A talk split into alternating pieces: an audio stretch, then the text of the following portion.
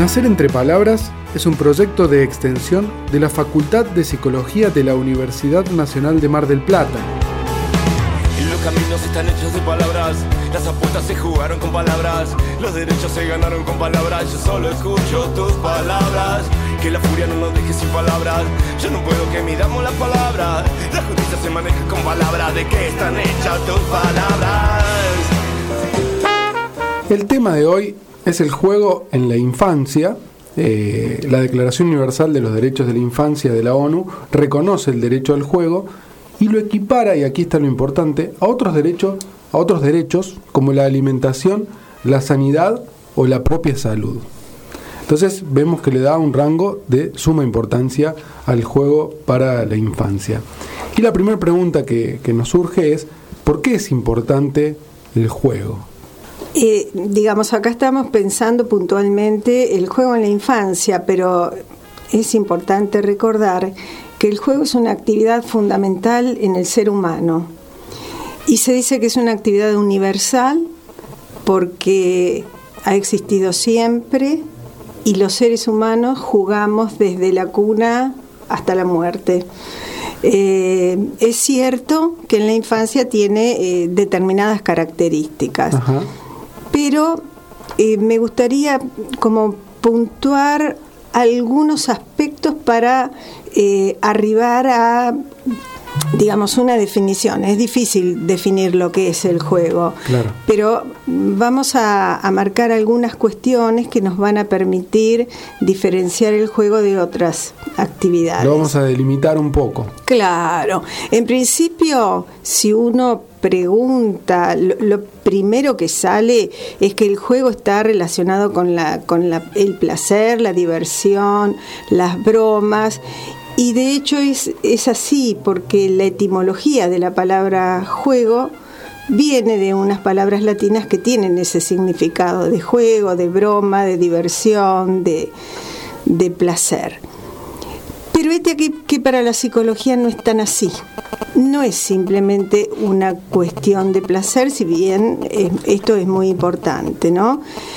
Podríamos decir que es una actividad libre. El que juega se siente libre, no, no se siente, digamos, mandado por otro. El jugador elige su juego, o los jugadores.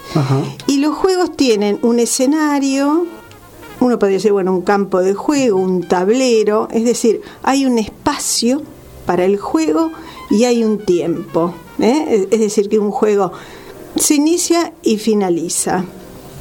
Esta sería como características generales. ¿Por qué las traigo?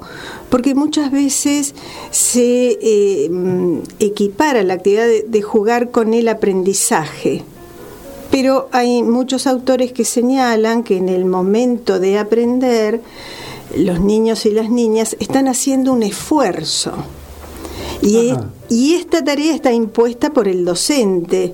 Entonces, en ese sentido, si bien un aprendizaje pudiera ser placentero, no es un juego. Es decir, desde el punto de vista del niño, él está aprendiendo, está, entre comillas, trabajando, no está jugando.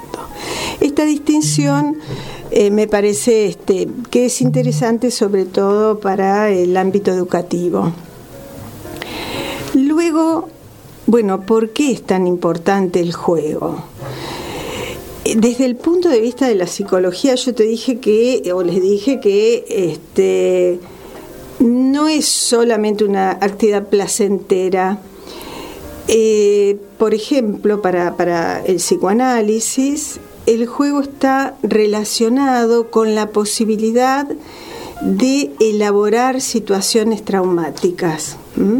Es decir, los niños juegan o las niñas juegan aquellas situaciones que le causaron algún dolor, por ejemplo, si fueron al médico, si fueron al dentista, luego esta situación es jugada.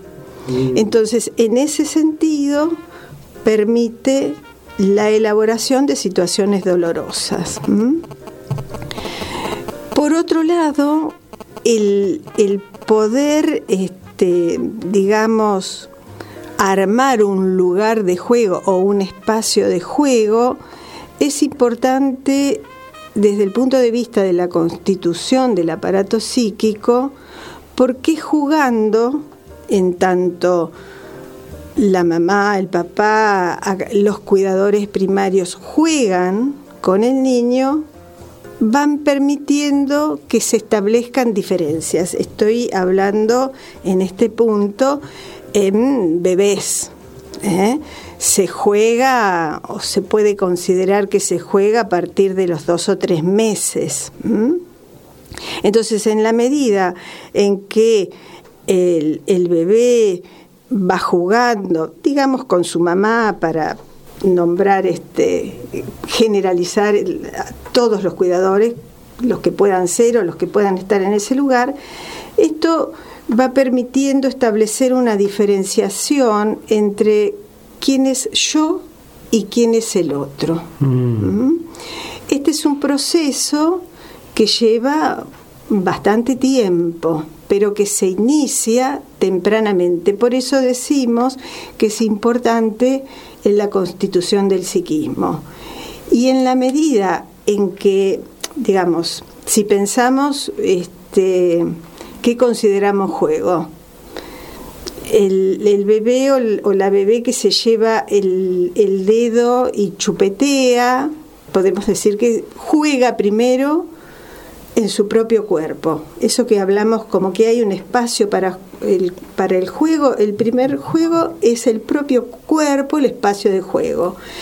Pero paulatinamente, en la medida en que se va incorporando un juguete, y en este caso hay un autor que se llama Winnicott y dice que por lo general las madres ofrecen un juguete que a veces no es un, juguete, puede ser la almohadita, puede ser una sabanita, algo que acompañe a ese niño, por ejemplo, en el momento en que se va a dormir. Entonces, se va estableciendo ese juguete que para el niño todavía es una parte de él. Es como difícil de comprender, pero es así. Justamente este autor habla de un espacio transicional. Es un espacio transicional que si se pudo establecer en la infancia dura para toda la vida y es el espacio que en los adultos es el espacio de descanso, de placer, de decir, bueno, ahora me desenchufo, escucho una música, una poesía, pinto, escribo, ese espacio que no es el trabajo, es un espacio de conectarnos con nosotros mismos, es un espacio de creación, pero ese espacio que es tan importante en el adulto, si no se constituye en aquel momento, bueno, hay, hay ciertas dificultades. Es decir, para este autor no sería un sujeto muy saludable aquel que no pudo constituir este, este espacio de juego. Otro concepto que me gustaría no que... sé si, si más... Sí, sí, sí, sí. Incluso tenía preparada alguna pregunta extra, pero ya se respondió y quedó, quedó muy claro, sí.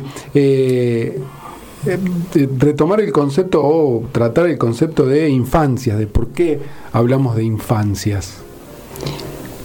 Claro, sí, porque decimos eh, en los libros, incluso viejos libros de psicología, se dice el niño o la niña o la infancia, como si este, esto abarcara la multiplicidad de sujetos. Hablamos mm. de niñeces porque sabemos que el contexto de crianza eh, marca diferencias. Entonces, hablamos de infancias justamente por eso. Porque decir la infancia, bueno, ¿quién se.? Es decir, son eh, numerosos sujetos, cada uno con sus características, y entonces es una forma de poder este, nombrar la diversidad. ¿no? Bien, es un concepto amplio entonces. Claro. Y al comienzo decíamos que eh, em, en la Declaración Universal de los Derechos de la Infancia, la ONU, bueno, reconoce al juego. Eh, en nuestro país, eh, ¿hay algún derecho que, que, ampare esta cuestión del juego? ¿Está estipulado? Es decir, el Estado lo ha tenido en cuenta, existe. Claro, sí, sí. Podemos considerar que el juego es un derecho, de, de hecho hay un artículo que lo menciona y justamente eh, se lo considera un derecho por, las, por la importancia que tiene el juego y el jugar en el desarrollo, en este caso, de, niños y niñas. ¿no? Claro, y ahí, es, es, importante ya cuando el Estado empieza a darle lugar ¿no? Eh, a, estas cuestiones. Em, sí, sobre todo porque es tan importante porque a veces este, uno por ahí escucha, eh, ¿qué está haciendo? No, nada, no, está haciendo nada, se lo pasa jugando. Y en realidad uno tendría que estar contento que, que, eso estuviera pasando, ¿no? Porque uno ve, por ejemplo, en las escuelas o cuando llega al consultorio, si es eh, un niño o una niña no juega, eh, para nosotros es un, es un peor pronóstico, digamos, ¿no? Claro. Pero y mm, para ir avanzando de a poco con definiciones y, e, e, ir enmarcando toda la temática del día de hoy, eh, sabemos y hemos hablado en otros programas de los estereotipos que se encuentran en todos los espacios eh, de nuestra vida eh, y los vamos a estar relacionando en un ratito con el juego, con las infancias, pero creo que antes de eso sería importante repasar la definición de estereotipos y puntualizar en los estereotipos de género. Le vamos a dar paso a Camila, eh, que nos visita hoy del área de género del proyecto Nacer entre Palabras, el proyecto de extensión, eh, para que nos recuerde, porque ya lo hemos hablado en, tu otra visita al programa y en otros programas también, pero bueno, ya que vamos a retomar el tema, definir nuevamente los estereotipos y puntualizar en estereotipos de género. Bien, está bueno pensar que aparece otra vez porque es verdad, estereotipos y roles son conceptos que son muy amplios y que están presentes en un montón de esferas de la vida y, de momentos, ¿no? Eh, ahora vamos a dedicarnos específicamente a los juguetes y al juego, eh, pero también están en todo, ¿no? Aparecen todo el tiempo. ¿Y por qué aparecen todo el tiempo? Porque justamente los estereotipos lo que buscan es reproducir algo que se entiende como general, pero que se está imponiendo como general porque eh, como sabemos los humanos somos diversos, tenemos múltiples formas de hacer las cosas, pero los estereotipos como de alguna manera eh, generan algo que se supone que es estable, esperable y único, ¿no? Hay una sola forma de hacer las cosas, y en este caso, relacionado al, género, eh, se establece esa línea de conductas, de emociones, de pensamientos, de formas de expresarse, relacionados específicamente a el género que se le asigna a la persona al nacer, eh, que, bueno, ya sabemos que género es, diferente de sexo biológico, estamos hablando de que el género es una construcción social, pero que en nuestra sociedad se eh, conectan linealmente, de alguna manera automática, lo que intentamos un poco desarmar estos conceptos, pero aparece esta linealidad de, bueno, nace, qué genital tiene, y a partir de ese genital le instalamos ciertas conductas que puede hacer o no eh, ese tipo de género, sea mujer o varón en esta lectura un poco binaria. Pero bueno, los estereotipos van generando también eh, conductas, como dijimos, emociones y también van instalando roles, ¿no? Los roles son diferentes de los estereotipos, pero se relacionan también porque los roles van marcando ciertos lugares que podemos ocupar y otros lugares que pareciera que no nos corresponden, ¿no? Podemos ver en, las mujeres y en los varones este lugar de lo público y lo privado, que el varón eh, hace más actividades hacia la afuera, de fortaleza, de deportes, y la mujer más hacia lo doméstico, ¿no? Estas cosas que, bueno, hoy en día tal vez no son tan lineales y por suerte se van desarmando, pero siguen apareciendo. ¿Y dónde aparecen?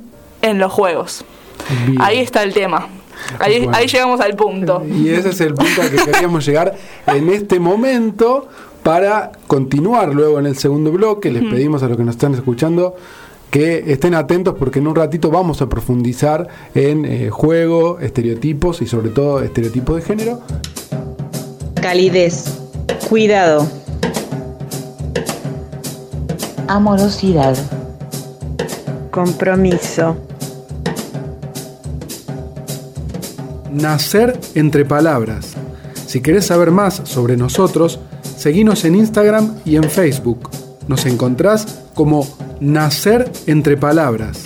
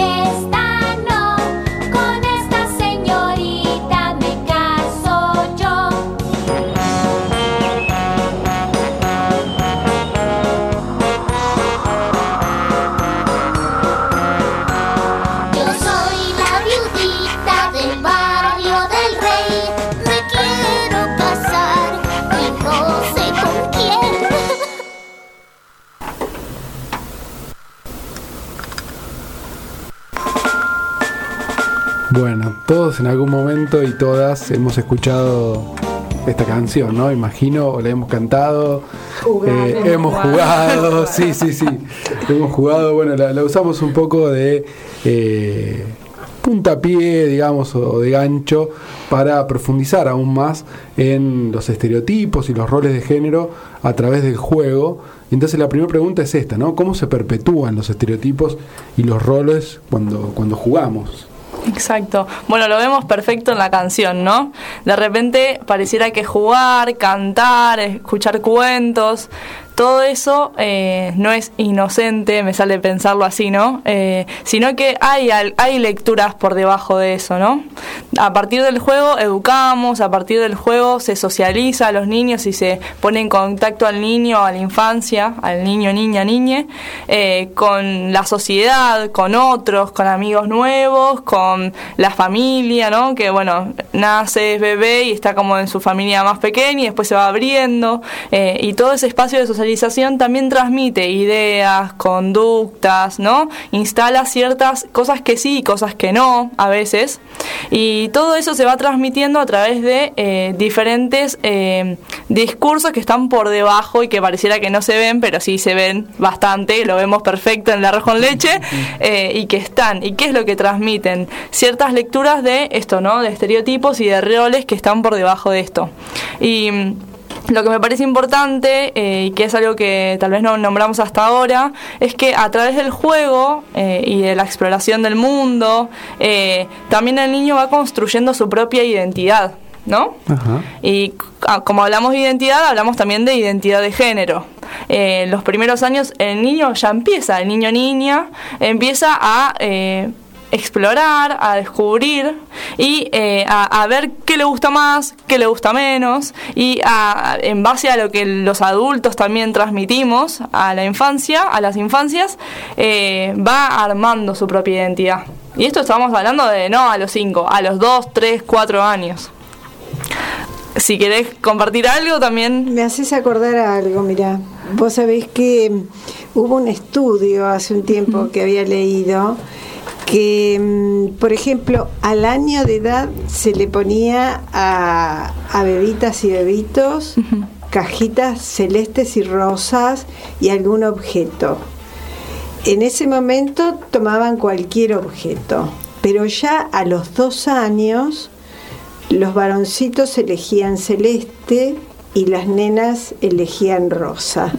¿no? Entonces vemos cómo el estar en un medio cultural que, que identifica, por suerte esto ya viene cambiando, ¿no? pero identifica varón con celeste y rosa con, con nena, este, no es que alguien se los dijo, son cosas que se van como, como absorbiendo por el solo hecho a lo mejor de tener cunita celeste los varones, estar pintado el cuadro con, con celeste o darles objetos celestes y, y rosas a las nenas, ¿no? Entonces, este, esto es importantísimo, la, el- la socialización por medio del juego. Exacto.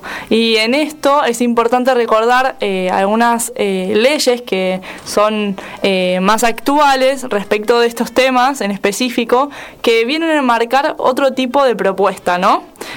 Como por ejemplo la ley de identidad de género, la 26.743, que plantea que toda persona tiene derecho a el reconocimiento de su identidad de género, a que sea tratado como se autopercibe y que sea tratado en toda su plena libertad, ¿verdad?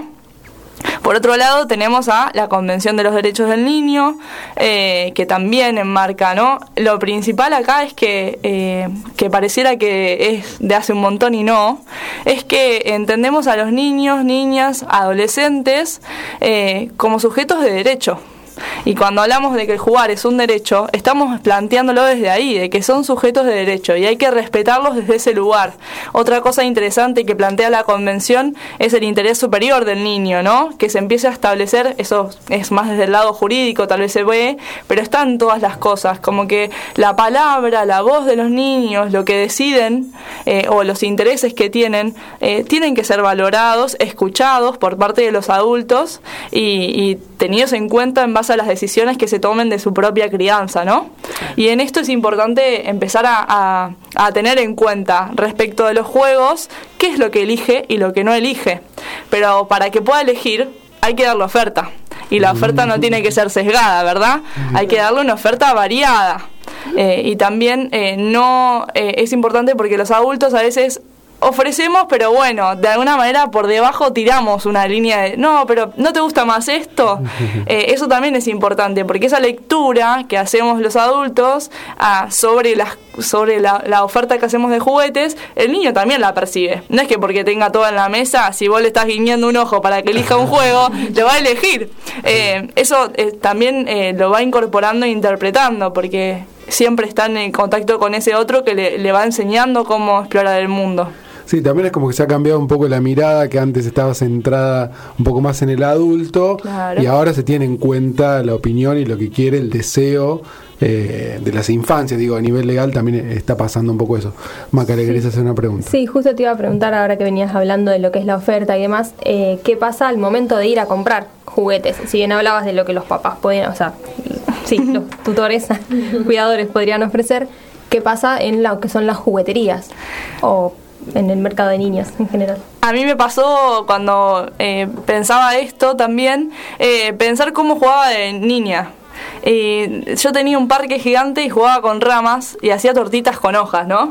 Y de repente ahora eh, eh, la oferta que aparece en, el, en este mundo, que no deja de ser capitalista, ¿no? Y tenemos esta lectura de mercado en todas nuestras esferas, eh, aparece todo esto de la cocinita con 40 ollas, ¿no?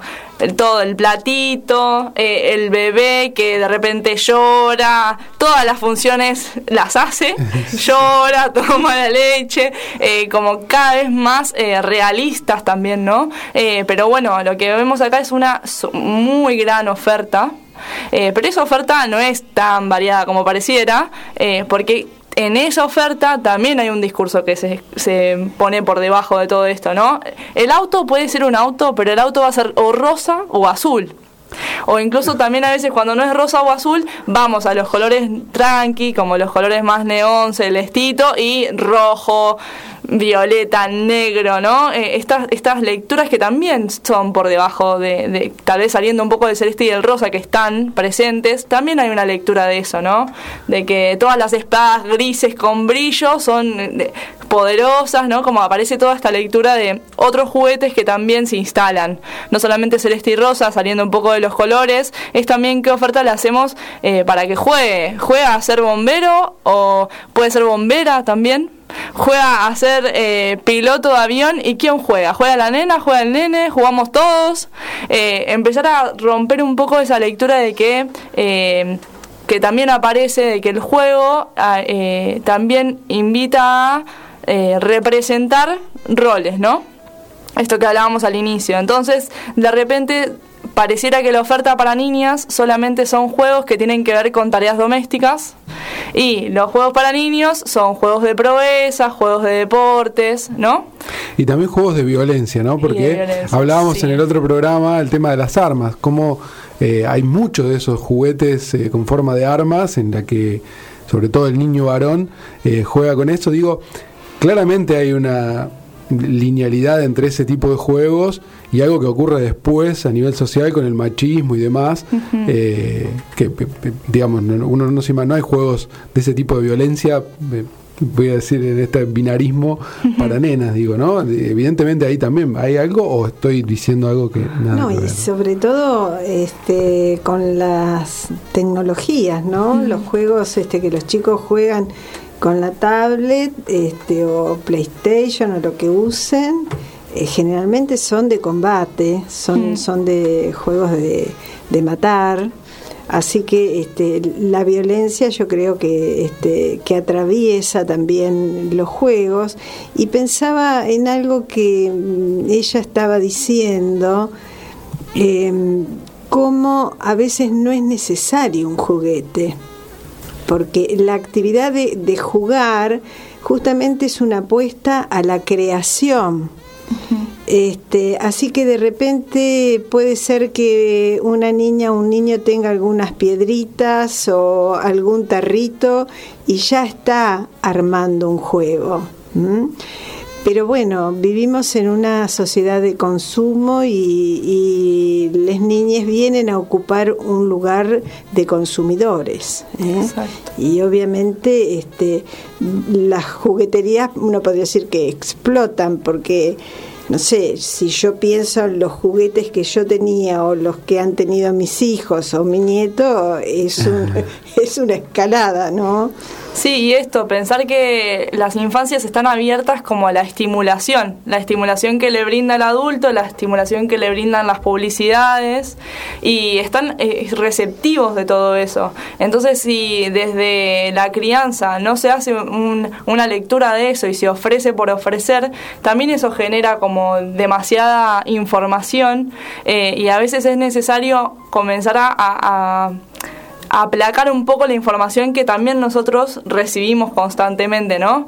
Pensando en esto, eh, pienso en, en- específicamente en lo que tiene que ver con la educación sexista y toda esta lectura que hay sobre los juguetes, eh, cómo podemos empezar a trabajar otro tipo de juegos, ¿no? Ah, bueno, hay mucha reversión de los cuentos ahora, ¿no? De la princesa que no quiere ser salvada, o otros, otros tipos de cuentos también que, que empiezan a, a poner en, en primer lugar otros valores, el valor del respeto, el valor de jugar juntos, el valor de qué podemos crear, eh, que, que son importantes y que también son parte del juego y que a veces en, en la eh, en el batallón de información que recibimos se dejan por fuera, ¿no? Pareciera que, que corren un poco ese lugar. Se va Bueno, perdiendo y- un poco la libertad de la que hablabas, eh, Mirta, al comienzo, ¿no? Claro. Esa libertad necesaria para jugar, al estereotiparla, al ir eh, eh, otorgándole roles, ir limitándola, se va perdiendo un poco. Pero pensaba eh, también en, en, en otro sentido, ¿no? Porque di- dijimos que mediante el juego se socializa y se transmiten, como dijiste, valores, ideales. Pero también pensaba que esto puede tener otra vuelta, porque justamente con el juego así a modo de estos cuentos, se puede también ayudar a romper estereotipos. ¿eh? Porque, por ejemplo, las cocinitas, como vos decías, este, juegos de niña, y sin embargo la televisión está llena de cocineros. Entonces, este, digamos, y, y hay una hay una edad entre, entre los 3 y los 6 años que los juegos que prevalecen son justamente de, de imitación. Entonces, son un vehículo también para romper los estereotipos de género. Tal cual. Bien, entonces también depende un poco de- del comprador, que en este caso es el cuidador, que podría eh, salirse de estos estereotipos y, empezar a, comprar de manera más diversa. Eh, ¿Se nota algún cambio en la moda de los juguetes? ¿O esto parece que va a perpetuidad, digamos? ¿Hay algún cambio, alguno, no sé, alguna forma de jugar nueva? Eh, tal vez ahora hay muchos juegos de madera que antes yo no recuerdo que, que hubiera que tal vez tienen otra lógica y, y- y- a- apuntan más a la creatividad, pero se me ocurrió eso, pero puede haber otras Sí, posibilidades. eh, sí, yo creo que sí, que algo cambia. También hay otros mensajes, como que yo creo que eh, no es en vano la lucha que se viene haciendo y, y tiene efectos. Eh, hoy, el- hoy veía justo una propaganda de una... mm, eh, es un, como es, un suplemento nutritivo no me acuerdo de la marca, no importa, eh, pero en la propaganda eh, mostraban esto, ¿no? Eh, era un cuidador que le estaba leyendo el cuento a un niño antes de dormir y termina la frase con, bueno, y la princesa fue salvada por el príncipe y, y el príncipe se quedó con la princesa. Entonces el nene le dice, pero ¿y si la princesa no se quiere quedar con el príncipe? Y la frase fue... lo que pasa es que las princesas siempre se quieren quedar con los príncipes. Igual sos chiquito, ya lo vas a entender cuando seas grande, ¿no? Y la gran frase de final dice, eh, capaz que los adultos tenemos que aprender un poco más. Y la, dice, la importancia de la nutrición es tan importante como un juego sin estereotipos, ¿no? Como que, y eso es una publicidad. Estamos hablando de que hay algo de los mensajes que van desarmándose poco a poco. Sí, Eh, sí. Poco a poco, porque Sí. también tenemos eh, el, el gran auge de información, pero creo que son valiosas, que, que eso habla de eh, que también eh, yo creo que hay un gran debate respecto de la crianza respetuosa, de, de- de la crianza más libre, que tiene que ver con esto también. Eh, yo creo que los padres, madres, padres, cuidadores se van planteando qué le quiero transmitir y en esta lectura que es re difícil y es un gran trabajo, que, que la verdad que yo admiro muchísimo, eh, van viendo, bueno, ¿qué le ofrezco? Cuando voy a comprar y, me- y la persona que me está vendiendo el juguete me dice nena o nene, ¿qué le respondo? Le respondo para jugar. Tiene tres años y me quedo con esa información y a ver qué me ofrece el otro, ¿no? Claro, Como es un poco que... Empezar a romper. La idea sería que la persona que va a comprar debería sacarse sus Sí. estructuras para poder comprar. Ese, ese es un desafío grande. Y me quedé pensando en que hay una juguetería de estos juguetes de madera que está en Gascón y e Irigoyen por allí, eh, que tiene los juguetes ubicados por edad, por rango etario, pero no los tiene diferenciados ni por colores, ni por género, por nada, y vos, como decías, entrás, decís la edad y bueno, te, te orienta hacia qué, qué puede ser. La mayoría de los juguetes de madera no tienen, no están pintados de ningún color particular, entonces eh, puedes comprar cualquier cosa para cualquier persona. Eh, lo último para cerrar este bloque eh, tiene que ver con el precio. ¿Hay distinción también en el precio, digamos, si, si, si el juguete es en ese sentido binario eh, para nene o para nena? ¿Hay diferencias en el precio o no? Eh, hay, se habla de un concepto que es el impuesto rosa, que, tiene que ver con que no es que de repente eh, es más caro pintar de rosa un juguete, no, no tiene que ver con esa lógica. Lo que tiene que ver con esto, eh, y por qué se habla del impuesto rosa, es que porque pareciera que eh, las infancias que están encuadradas por la sociedad dentro de lo que sería el género femenino, tienen como más selectividad. Y ahí yo tengo una gran pregunta. ¿La selectividad viene por parte de la niña en este caso? ¿O viene por parte de que de repente hay princesas que tienen un vestido, otro vestido, otro vestido? ¿O hay Barbies, ¿no? Como este gran consumo de diferentes marcas de muñecas, eh, o incluso de eh, un montón de, de... Capaz que la cocinita si es gris vale algo. Y si es rosa, vale otra, otro precio. Eh, entonces, la lectura que hacemos de esto es que no tiene que ver con el, el juguete en sí, sino que pareciera que hay una sobredemanda. Eh, o no sé bien, lo de la demanda y la oferta yo me hago un poco Sí, de sí, mezcla. pero, pero, pero hay como una La gran gente- oferta. El consumidor prefiere el, el- el- el juguete que tiene un color asignado y que representa un género. digamos. Me sale decir es más codiciado, se le dice, o más Sí, preferido. Entonces, eso hace que valga más. Eh, Y el consumidor estaría precio. dispuesto a pagar un mayor precio eh, por un juguete que desde el color esté identificado con algún género. digamos. Y la pregunta es, ¿quién va a comprar el juguete? El cuidador, cuidadora, ¿no? Sí. Entonces, ¿quién es el- la persona que está siendo selectiva? Porque hay una lectura de que los niños son más, los niños varones son más simples. No sé. las infancias son infancias. ¿Qui- ¿Quién pone esa simpleza eh, y esa comple- complejidad? ¿no? Aparece este estereotipo también de que la mujer es más compleja que el hombre. La mujer no la satisface tan rápido, al hombre es más simple de... de- de- no, entonces esa lectura también es un poco eh, eh, binaria en ese sentido que aparece y bueno, y se reproducen los precios en, este, en esta lógica, ¿no? De que de repente hay un impuesto rosa. Empatía. Compromiso.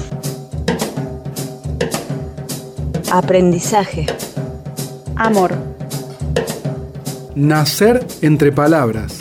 Si querés saber más sobre nosotros, seguinos en Instagram y en Facebook. Nos encontrás como Nacer entre palabras.